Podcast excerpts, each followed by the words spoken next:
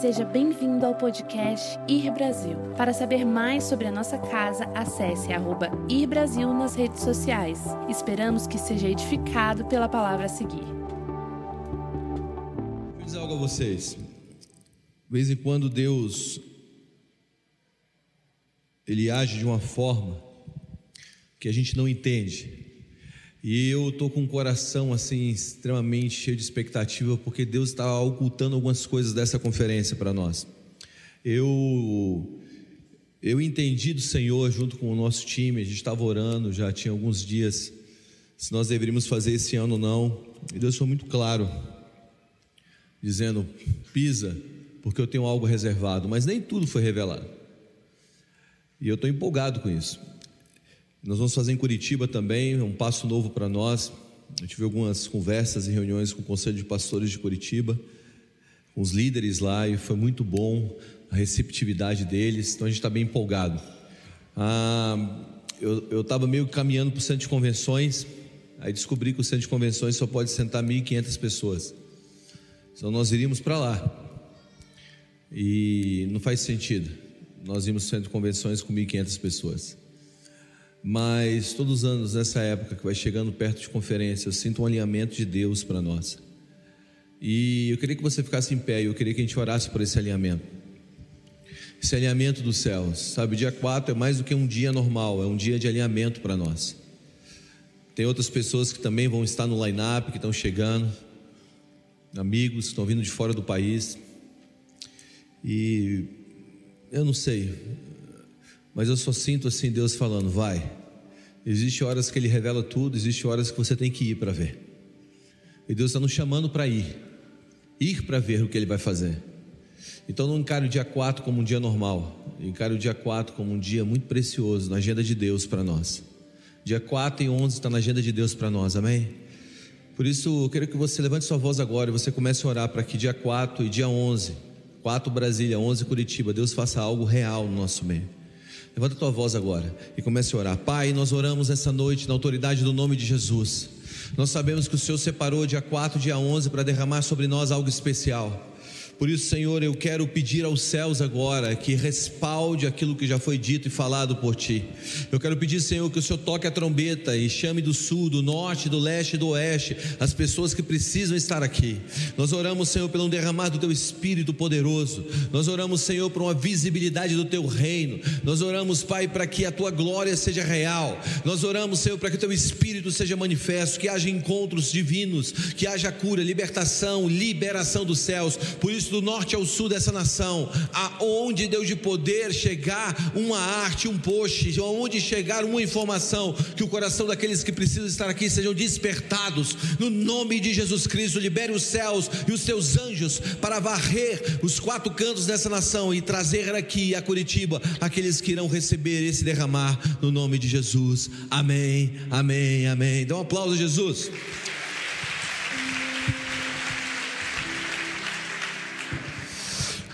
Amém. Amém, amém. Sabe, eu estava no avião vindo para cá hoje. Eu estava saindo de São Paulo, onde eu estava pregando lá na Paulista, no Teatro Gazeta, e eu estava vindo para São Paulo essa manhã, ou de São Paulo para Brasília nessa manhã, e eu vim preparando a mensagem dentro do voo. E, e eu cheguei aqui sem ter a mensagem totalmente completa. E de manhã foi só um teste para a noite. Mas foi extremamente gratificante poder compartilhar a palavra que nasceu fresquinha ali. E o tema da mensagem dessa noite é: não desperdice a sua vida. Não desperdice a sua vida. Deus nos chamou para que a gente viva uma vida plena. Amém? Olha para o lado e diga assim: não desperdice a sua vida. Não joga a tua vida fora. Não gasta a tua vida de uma maneira errada.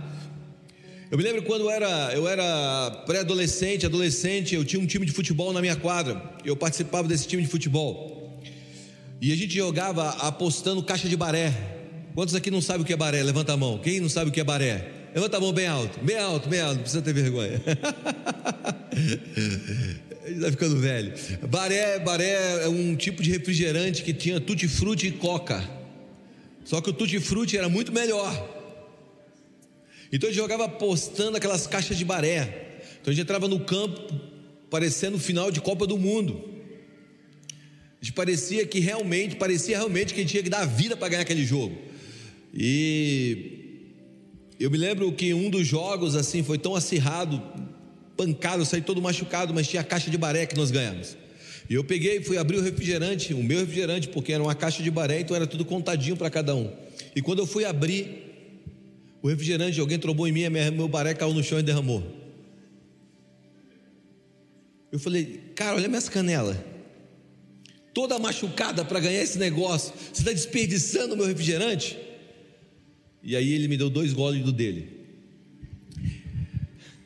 Mas se um baré para mim era importante naquela época e ele caiu e desperdiçou, imagina a sua vida. Imagina o tanto que você vale. Presta atenção. Tudo que Deus fez, a Bíblia fala que Deus no final do dia dizia o seguinte: isso é bom. Mas quando ele fez o homem, ele disse: isso é muito bom. Sabe, se você, se você entendesse que o teu design, a tua imagem, a tua semelhança, parte de um ser, Deus olhou no espelho e te fez nesse ser superior chamado Deus, você percebe o valor que você tem. E a vida que ele nos deu, a vida que ele concedeu a nós, precisa ser bem vivida. Por isso não desperdice a sua vida. Eu quero que você me ajude a pregar nessa noite. Não jogue a tua vida fora. Não deixe a tua vida se escorrer pelos dedos. Não, não, não, não. Chegou a hora de nós nos levantarmos e vivemos de uma maneira intencional, porque Deus nos chamou para vivermos uma vida incrível, uma vida excepcional. Deus nos chamou para sermos fora de série. Deus nos chamou para sermos um vivemos um nível high level. Sabe, nós não podemos mais Vivemos uma vida como se o preço que foi pago por nós fosse um preço pequeno. Não, o preço que foi pago por você há dois mil anos atrás na cruz do Calvário foi o preço de sangue, do sangue do Filho de Deus. O Filho de Deus sangrou. Então você vale muito. A camisa que meu amigo argentino me deu. Tua vida vale muito. Tua vida vale muito. Você é valoroso. Você tem valor. Você é o melhor de Deus. Você se tornou parte da coroa da criação. Quando Deus termina de fazer o homem, sopra as narinas, as narinas do homem, ele diz: Isso é muito bom. Quem disse foi Deus. Agora, nós vamos desperdiçando a nossa história. Nós vamos queimando os nossos dias como se os nossos dias fossem, fossem infinitos. Todos os dias, quando você acorda, Deus deposita em você 24 horas. Deus deposita sobre a sua vida 24 horas, e no final do dia, essas 24 horas é zerada, e começam-se 24 horas novas. Muitas vezes a gente não percebe que a nossa vida tem sido vivida de uma maneira leviana. Chegou a hora de nós não desperdiçarmos a nossa vida mais. Olha para o lado e diga: não desperdice a tua vida. Acho que todos nós aqui sabemos que nós temos uma única vida a viver. Não haverá depois dessa vida, nós não teremos um remaker, uma refilmagem da nossa história. Presta atenção, não existe reencarnação segundo a palavra de Deus. Segundo a Bíblia, não existe reencarnação. A Bíblia diz que o homem está determinado a morrer uma só vez e depois disso o juízo final. Está escrito. Então a nossa vida é uma única vida.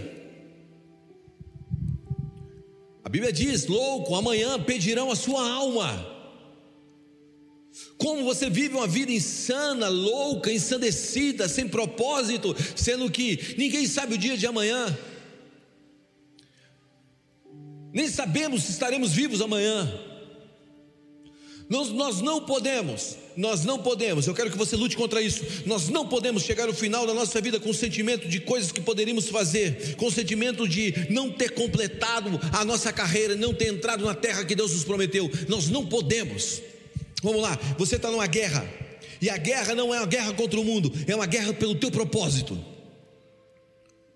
E você não pode chegar no final da sua história e dizer: Ah, eu poderia, eu poderia. Não, não, não, não. Eu vivi, eu vivi cada etapa, cada estação da melhor maneira possível. Eu vivi cada, cada momento, sabe, honrando o Senhor. Eu completei cada fase. A Bíblia fala em 2 Timóteo, capítulo 4, versículo 7, Paulo dizendo: Combati o bom combate, terminei a, a, a, a terminei a corrida e guardei a fé. Então nós temos uma guerra para lutar, uma corrida para correr e algo para guardar que se chama fé. Lute a batalha certa.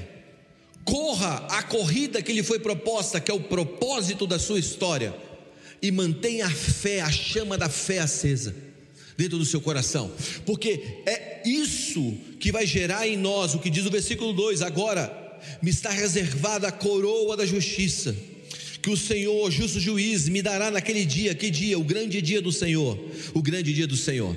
Quantos aqui querem viver o grande dia do Senhor? O grande dia do Senhor. Para o mundo é o terrível dia, para nós é o grande dia do Senhor. E não somente a mim, mas também a todos que amam a sua vinda. Nós estamos cantando aqui hoje, Maranata, Maranata. Quantos aqui amam a vinda do Senhor? Sabe, tem uma coroa de glória reservada para você. Quando? Quando você entender que você tem uma batalha a lutar, uma corrida a se fazer e uma fé a se guardar.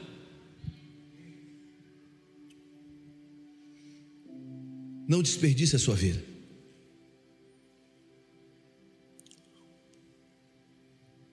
Não desperdice sua história.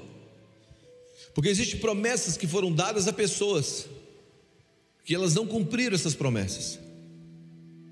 Você chega no cemitério, grande parte dele é de homens que morreram com sonhos. Não foram homens que doaram seus sonhos, a sua vida. O lugar mais fértil e o lugar aonde existe talvez mais sonhos é naquele lugar. Só que sonhos que nunca serão vividos mais. Não permita que a tua vida se esvazie. Existe um homem que foi chamado por Deus e carregou uma promessa, uma promessa de Deus por 40 anos. Na verdade, ele viveu três períodos de 40. E aquele homem, nos seus primeiros 40 anos, ele foi criado no Egito. Nos seus segundos 40 anos, ele passou no deserto. E no último, ele guiou um povo para uma terra. Só que quando ele chegou perto da terra, ele, ele estava no linear, no, no, no limite para entrar na terra, na terra prometida, e Deus disse assim para ele: Você não vai entrar nesse lugar. E talvez esse seja um dos textos mais tristes de toda a palavra de Deus. É você ter uma promessa, você lutar pela promessa, você até ver a promessa, mas você não entrar na promessa. Diga, está amarrado. É você, é você carregar todos os benefícios, ou melhor, você carregar a operação de uma promessa, os milagres da promessa. Você vê mar se abrindo, mar se fechando, coluna de fogo, pão caindo do céu, água saindo da rocha. Pessoas sendo curadas ao olhar para uma serpente de bronze levantada no deserto, e ainda assim, chegar no lugar da promessa e não entrar na promessa, significa que você pode aparentemente andar com Deus, ser beneficiado por Deus, viver os milagres de Deus e ainda assim não pisar no lugar onde Deus tem para você e desperdiçar sua história. E agora, naquele linear, naquele limite, Deus fala assim: Moisés, sobe o monte. O nome desse cara é Moisés, sobe o monte, olha a terra. E Moisés subiu, olhou a terra. Falou assim: Ok, você contemplou a terra, agora você não vai entrar nela. Nesse exato momento, a cortina se fecha e uma nova cortina se abre na vida de um homem chamado Josué. E esse homem foi chamado por Deus para levar o povo até a terra para que a vida daquelas pessoas e a sua própria vida não fosse desperdiçada. E eu queria ler o texto com vocês, que é o texto do chamado de Josué. E eu queria tirar lições daqui para que a gente não desperdice a nossa vida. Está lá em Josué capítulo 1. Josué capítulo 1 diz assim: versículo 1, abra comigo, Josué 1, 1. Josué, por favor, queria que você abrisse a palavra, porque eu quero que você acompanhe se o que eu estou lendo é verdade.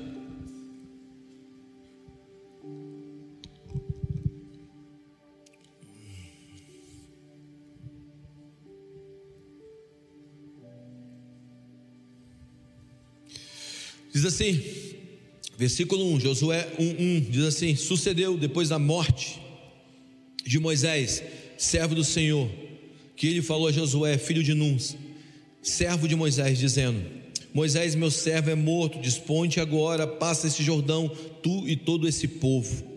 A terra que dou aos filhos de Israel. Todo lugar que pisar a planta do vosso pé, eu tenho dado como herança, como prometia Moisés, desde o deserto Líbano até o grande rio, o rio Eufrates.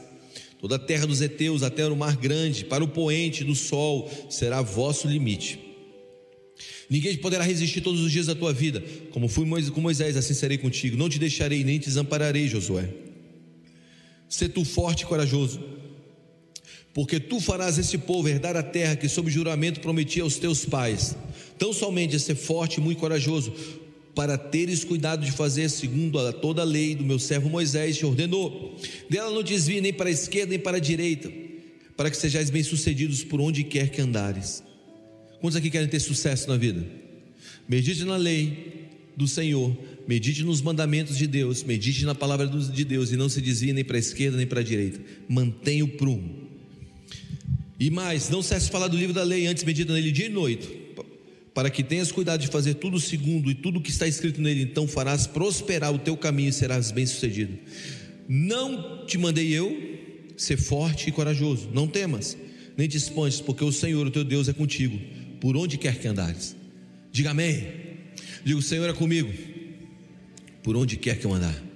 Sabe, o grande chamado de Deus para a vida de Josué aqui era para que ele não desperdiçasse sua própria história, sua vida e a vida daqueles que estavam ali. E aqui existem algumas lições que nós podemos abraçar para a gente não desperdiçar a nossa vida e a nossa história. Número um, Deus diz para ele: Moisés é morto. Isso mostra que nós temos que deixar algo para trás.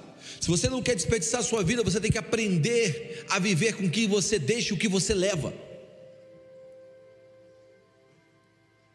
Provérbios capítulo 4, versículo 25 diz assim: Conta os teus olhos, diga os meus olhos, devem olhar diretamente para frente, sim, os teus olhos radiantes devem mirar diretamente aquilo que está diante de você.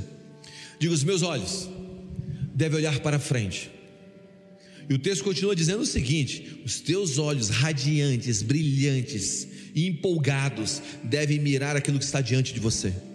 Significa que isso é uma perspectiva de esperança futura.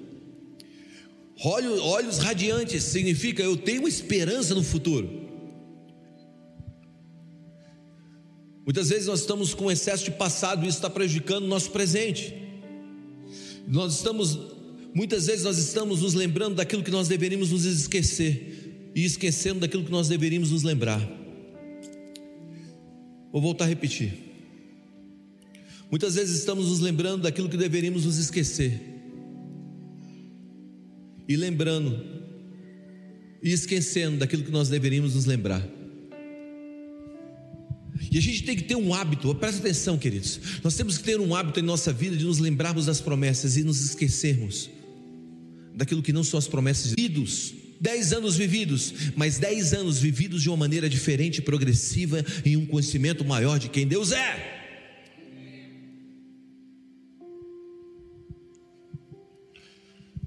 Você está vivendo 10 anos ou você está vivendo o mesmo ano 10 anos? As nossas lembranças muitas vezes nos colocam nesse loop histórico, que é o loop de nos levarmos ao mesmo lugar o tempo inteiro, falando das mesmas coisas, voltando ao mesmo comportamento. Não, não, não, não, não, não. Deus nos chamou para andar de glória em glória.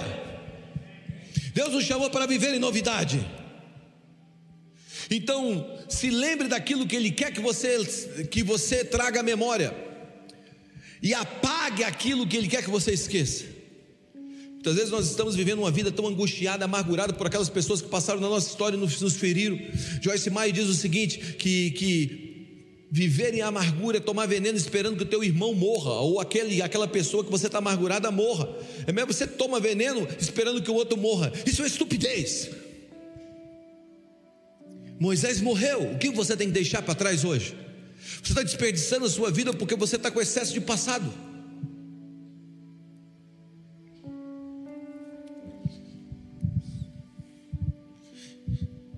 Sabe, Guga, em 1937, aquela pessoa disse assim para mim. E aí? Eu odeio ela.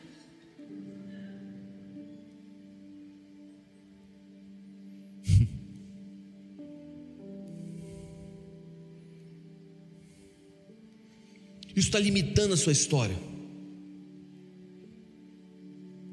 o teu, o teu, o teu último trauma, o teu, o teu último Moisés, ou o teu último case de sucesso está limitando o teu avanço.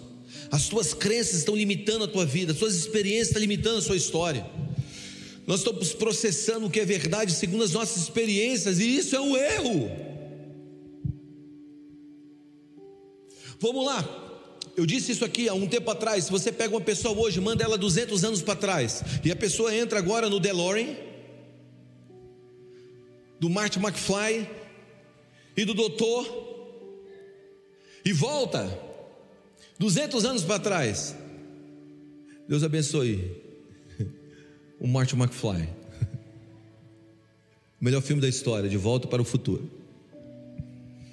E aí ele chega 200 anos atrás e diz o seguinte: Eu vim do futuro. Primeiro que todo mundo ia rir, né? Assim, é, é, ali, ó, de doido é ali, ó. Vira a esquina. E aí ele diz o seguinte: Olha, eu vim do futuro, eu vim de 200 anos para frente. Daqui a 200 anos vocês, vocês vão conseguir fazer viagens de uma hora, 12 mil, 1.200 quilômetros em uma hora e vinte. Você vai sair de um, de um, você vai poder chegar no Japão em 24 horas. Você vai conseguir colocar uma biblioteca inteira em um, em um espaço do tamanho da unha. O que, que os caras iam fazer? Os caras iam rir, assim, maluco. Por quê? Porque eles estão processando verdade segundo a experiência do tempo presente. Você já observou que aquilo que era verdade para você há 10 anos atrás não é mais verdade hoje? Por quê? Porque você estava processando o que era real segundo a realidade do tempo presente. O que eu quero propor é que só existe uma verdade e ela está na tua mão, é essa palavra que está na tua mão, porque para passar céus e terra e essas palavras não vão passar. Então as suas experiências amargas elas não determinam a sua história. Sabe aquilo que aquilo que você viveu de sucesso também não determina a sua história. O que determina a sua história é a palavra que está nas tuas mãos e guardada no teu coração. Então a gente tem que parar de viver pelas experiências e viver pela palavra. A gente precisa subir, elevar as nossas experiências ao nível de Deus e não abaixar Deus ao nível das nossas experiências. A gente tem que parar de achatar Deus. Nós temos que elevar a nossa vida ao nível de Deus. E como nós fazemos isso? E entendendo que Moisés precisa morrer. Nós precisamos deixar coisas para trás. Sabe, houve um tempo no mundo que acreditava que a terra é plana. Acho que talvez alguns aqui acreditem ainda. E, talvez alguém que está assistindo a gente aí acredite que a terra é plana. E os caras acreditavam que se viesse navegando. Alguém acredita? Não levanta a mão, são ruins de julgar. e acredita, alguns acreditavam, alguns navegadores, exploradores acreditavam que se viesse navegando uma hora, uhul, ia cair no nada. O que é isso? O que isso provocou? Provocou uma crença tamanha em que muitos daquelas pessoas, aqueles exploradores que poderiam se entrar na história, nos livros de história, não entraram nos seus navios e não exploraram e não viveram o extraordinário de Deus. Por quê? Ou extraordinário para a vida deles, porque eles tinham uma crença errada, uma crença limitante.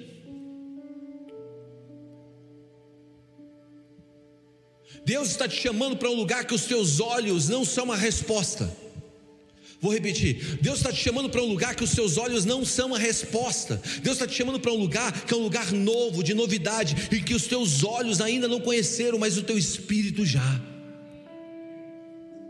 Você já sentiu que você tem que fazer uma coisa que você não entende totalmente, os teus olhos não viram, mas você sabe que está aqui dentro? Cara, eu não sei, eu não sei como é que é esse negócio, mas já está aqui dentro. Quando você está grávido, quando uma mulher fica grávida, agora as coisas, agora você tem morfológica, você tem uma série de, de equipamentos que começam a mostrar com precisão, né? Como é a criança. Mas vocês, mas as mulheres esperavam, a família esperava até o nascimento para saber como era a criança. Hoje a gente olha lá morfológico e fala: oh, o nariz, o nariz é, o nariz é da mãe. Graças a Deus.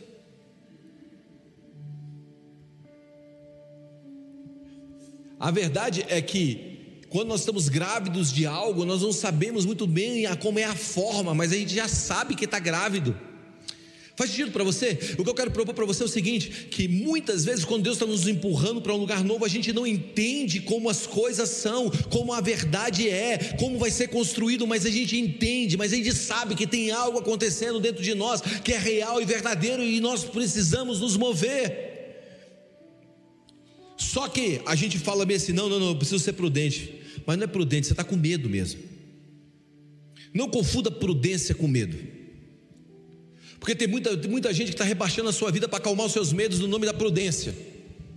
Aí a gente está vivendo uma vida dizendo: não, não, não, Guga, eu sou prudente, sabe? Eu não estou fazendo isso porque eu sou prudente, mas não tem a ver com prudência, tem a ver com medo, porque você ainda não abandonou as coisas passadas, as referências passadas estão determinando o teu presente, influenciando o teu futuro. Abandone o medo, a Bíblia diz que Deus tem pensamentos bons ao nosso respeito. A Bíblia diz que nós andaremos de glória em glória, glória em glória, glória em glória. Você vai sair daqui essa noite para viver de glória em glória, glória em glória, para chegar amanhã e viver uma glória maior e depois da manhã uma glória muito maior. Por quê? Porque Deus está nos chamando para um novo, para uma vida sem desperdício. Não, não, não, eu sou prudente. Não, você é medroso. E o que eu sinto no meu espírito? Eu sinto no meu espírito que Deus está compartilhando o futuro com algumas pessoas aqui agora. Por isso, feche seus olhos, abre suas mãos. Senhor, compartilhe o futuro com eles. Compartilhe o futuro. Vamos lá, gente, ative esse negócio. Vamos lá. Senhor, compartilhe o futuro com seus filhos. Muitas vezes, quando você for para o futuro, aqueles que andaram contigo no passado não vão entender do, do teu movimento.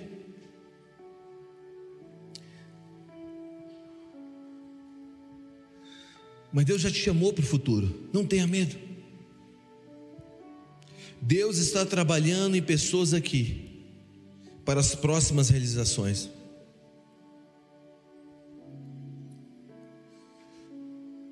Vamos lá, Espírito Santo, toca aqueles que o Senhor chamou para tocar hoje. Aqueles que o Senhor separou. Se você está sentindo Deus te tocar, só aqueles estão sentindo. Um toque assim, real. Se coloque em pé. Só quem está sentindo. Não aqueles que estão sentados, não significa que Deus está fazendo algo. Mas é porque existe algo especial para algumas pessoas hoje. Não significa que os outros não são especiais. Mas eu sinto que Deus separou algumas coisas especiais para alguns. Senhor, eu oro agora. Por isso que se colocaram em pé, vem Espírito Santo. Morre mais, Senhor. Mais Espírito Santo. Mais. Mais.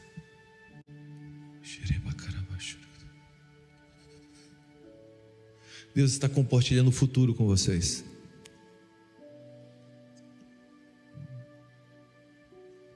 Eu abençoo os seus filhos. Você pode se assentar. A segunda coisa que Deus disse para Moisés foi, para Josué foi: aonde você pisar, aonde você colocar a planta dos seus pés, eu vou te dar por herança. O que é colocar a planta dos pés? É ter responsabilidade, é se envolver com o problema, é se envolver com aquilo que Deus quer fazer. Nós não podemos nos eximir da nossa responsabilidade. Quando fazemos isso, abrimos mão da identidade dos céus que está sobre nós. Olha para mim, tudo que Deus vai fazer na terra, Deus vai fazer através de alguém. Deus está procurando parcerias no planeta. Deus está procurando parcerias para realizar o próximo passo, o próximo passo, e o próximo passo do seu mover, do seu agir, dos seus planos para com o mundo. Por isso você precisa pisar na terra você precisa se lembrar de duas coisas. Ou melhor, você será, você será lembrado por duas coisas, duas coisas. Ou pelos problemas que você resolveu, ou pelos problemas que você causou. Nós seremos lembrados por aquilo que resolvemos ou por aquilo que, que geramos. Problema, escuta o que eu vou te dizer: problema não se administra, problema se resolve. Nós levantamos muitos administradores de problemas. Mas Deus não nos chamou para administrar problemas, Deus nos chamou para resolver problemas. Nós somos especialistas em administrar, mas Deus está nos chamando para resolver. Isso é um processo evolutivo. Um dia José, José do Egito, ele, ele interpretou o sonho de um copeiro, depois ele interpretou o sonho de um padeiro, e um dia ele estava diante do rei, interpretando o sonho e resolvendo o problema do rei. O que significa? Significa que nós precisamos nos envolver com o problema. Se envolva com os problemas. Nós enxergamos problema. Deus está dizendo: eu preciso de alguém de fé.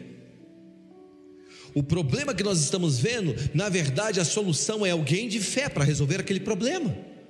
Então perceba algo: que todas as vezes que existe um problema no mundo, na verdade, é a resposta da fé de alguém a respeito daquele problema.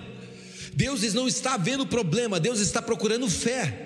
Porque o problema é respondido por aqueles que têm fé. Agora, uma segunda coisa que você precisa entender: um homem de fé sempre irá ofender um homem sem fé. Todas as vezes que você andar com um homem de fé, a tua fé, ou você não você um homem de fé, você vai ofender pessoas que não têm fé, e elas vão se juntar para poder falar aquilo que não sabem. Por quê? Porque muitos querem ter o sucesso sem antes ter o processo. Muitos querem as realizações ou os feitos sem o sacrifício. Nós olhamos para algumas pessoas e dizemos: Olha aquilo, eu quero, mas quanto tempo durou para aquela pessoa viver aquilo? Qual foi o problema que ela se envolveu? Quanto tempo ela se envolveu? Quanto tempo ela se entregou? O que Deus quer fazer conosco? Deus traz problemas, ou Deus promove problemas, ou Deus permite problemas cheguem perto de nós, ou se aproxime de nós, para nos tornar a resposta para aqueles problemas. E quando nós viramos as costas e saímos dos problemas, nós estamos piorando o mundo que está ao nosso redor. Você é a resposta para um tipo de problema que existe no mundo.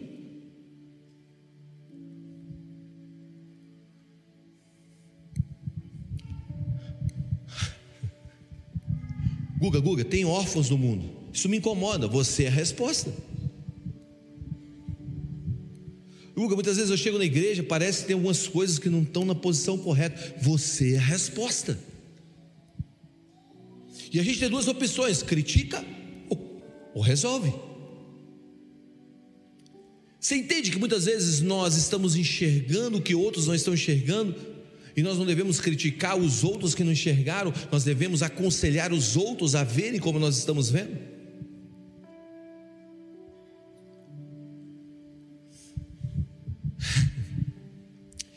Eu, eu, eu, eu, eu, acostumei a viver no meio desse negócio de crítica. E eu tenho alguns filtros para as críticas na minha vida. E o principal filtro para quando eu recebo uma crítica é: isso vem como resposta de algo, ou isso vem como uma, um coração inflamado? Porque muitas vezes as críticas, elas são só resposta de um coração que não foi saciado. Mas, quando você tem uma resposta para um problema, você é a solução do problema, se envolva no problema. E hoje eu tenho certeza absoluta que Deus colocou questões dentro de você para que você fosse, se torne a resposta se envolva no problema. Se envolva no meio do problema, pise na terra.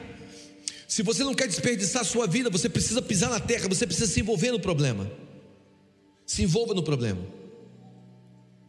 A Bíblia diz o seguinte, em Gênesis capítulo 3, versículo 19: Com o suor do teu rosto comerás o teu pão, até que voltes ao solo, pois a terra foste formado, porque tu és pó e ao pó retornarás. Olha o que a Bíblia está dizendo: que o suor do rosto agora é o símbolo do trabalho para se comer o pão. Agora, quando você vai para a nova aliança, em Atos capítulo 19, versículo 12, diz o seguinte: de sorte que os lenços aventais eram levados do seu corpo aos enfermos.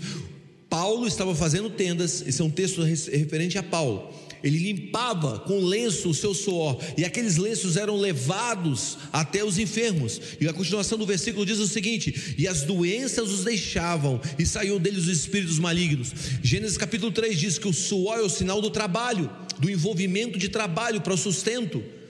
Mas em Atos capítulo 19 diz que o suor, os lenços do suor de Paulo curavam. Olha isso, o nosso trabalho hoje tem um poder para curar e libertar uma geração.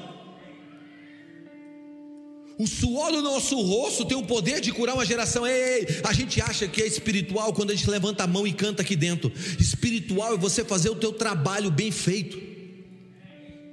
A gente acha que é espiritual quando a gente pega o microfone e canta. Não, não, não, não. O teu, a, a, a tua espiritualidade é você deixar o suor do seu rosto curar a terra, é você entrar no lugar de corrupção e trazer justiça, é você entrar no lugar onde as doenças estão estabelecidas e trazer cura. Esse é o trabalho de Deus sobre você. Se envolva com o problema. O mundo só tem voz onde a igreja se calou. Volto a repetir: o mundo só tem voz onde nós nos calamos. E terceiro e último, a Bíblia diz: passa pelo Jordão passa. O que acontece? Quando eles passaram o Jordão, o Jordão se abriu, e quando eles passaram o Jordão se fechou, significa que agora é o ponto sem volta. Quando eu não estou desperdiçando a minha vida, é quando eu passei de um lugar que não tem mais volta. Não, Guga, tem um botezinho ali, tá, tá ligado? Eu consigo voltar. Se eu olhar para trás hoje, a pergunta é: se você olhar para trás hoje, você consegue ver um caminho? Vamos lá. Se você olhar para trás hoje, você consegue ver um caminho? Cheguei até aqui. Eu andei, eu saí desse lugar e andei com Cristo até aqui. Eu olho para trás, ainda existe um caminho? Se existe um caminho, significa que ainda você está desperdiçando a sua vida. Existe um ponto sem volta. Existe um ponto que não tem mais volta, e é nesse lugar que Deus quer nos levar do ponto sem volta, o lugar aonde não tem mais para onde ir. Existe uma história famosa que é do espanhol, do espanhol, do espanhol chamado Hernán Cortés. E não sei se você já ouviu aquela expressão, queime os navios.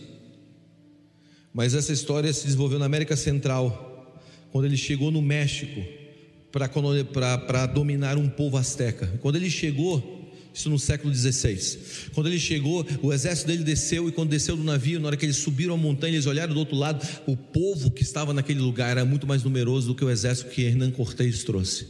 Ele virou para o exército dele e disse o seguinte: volte lá e queime todos os navios.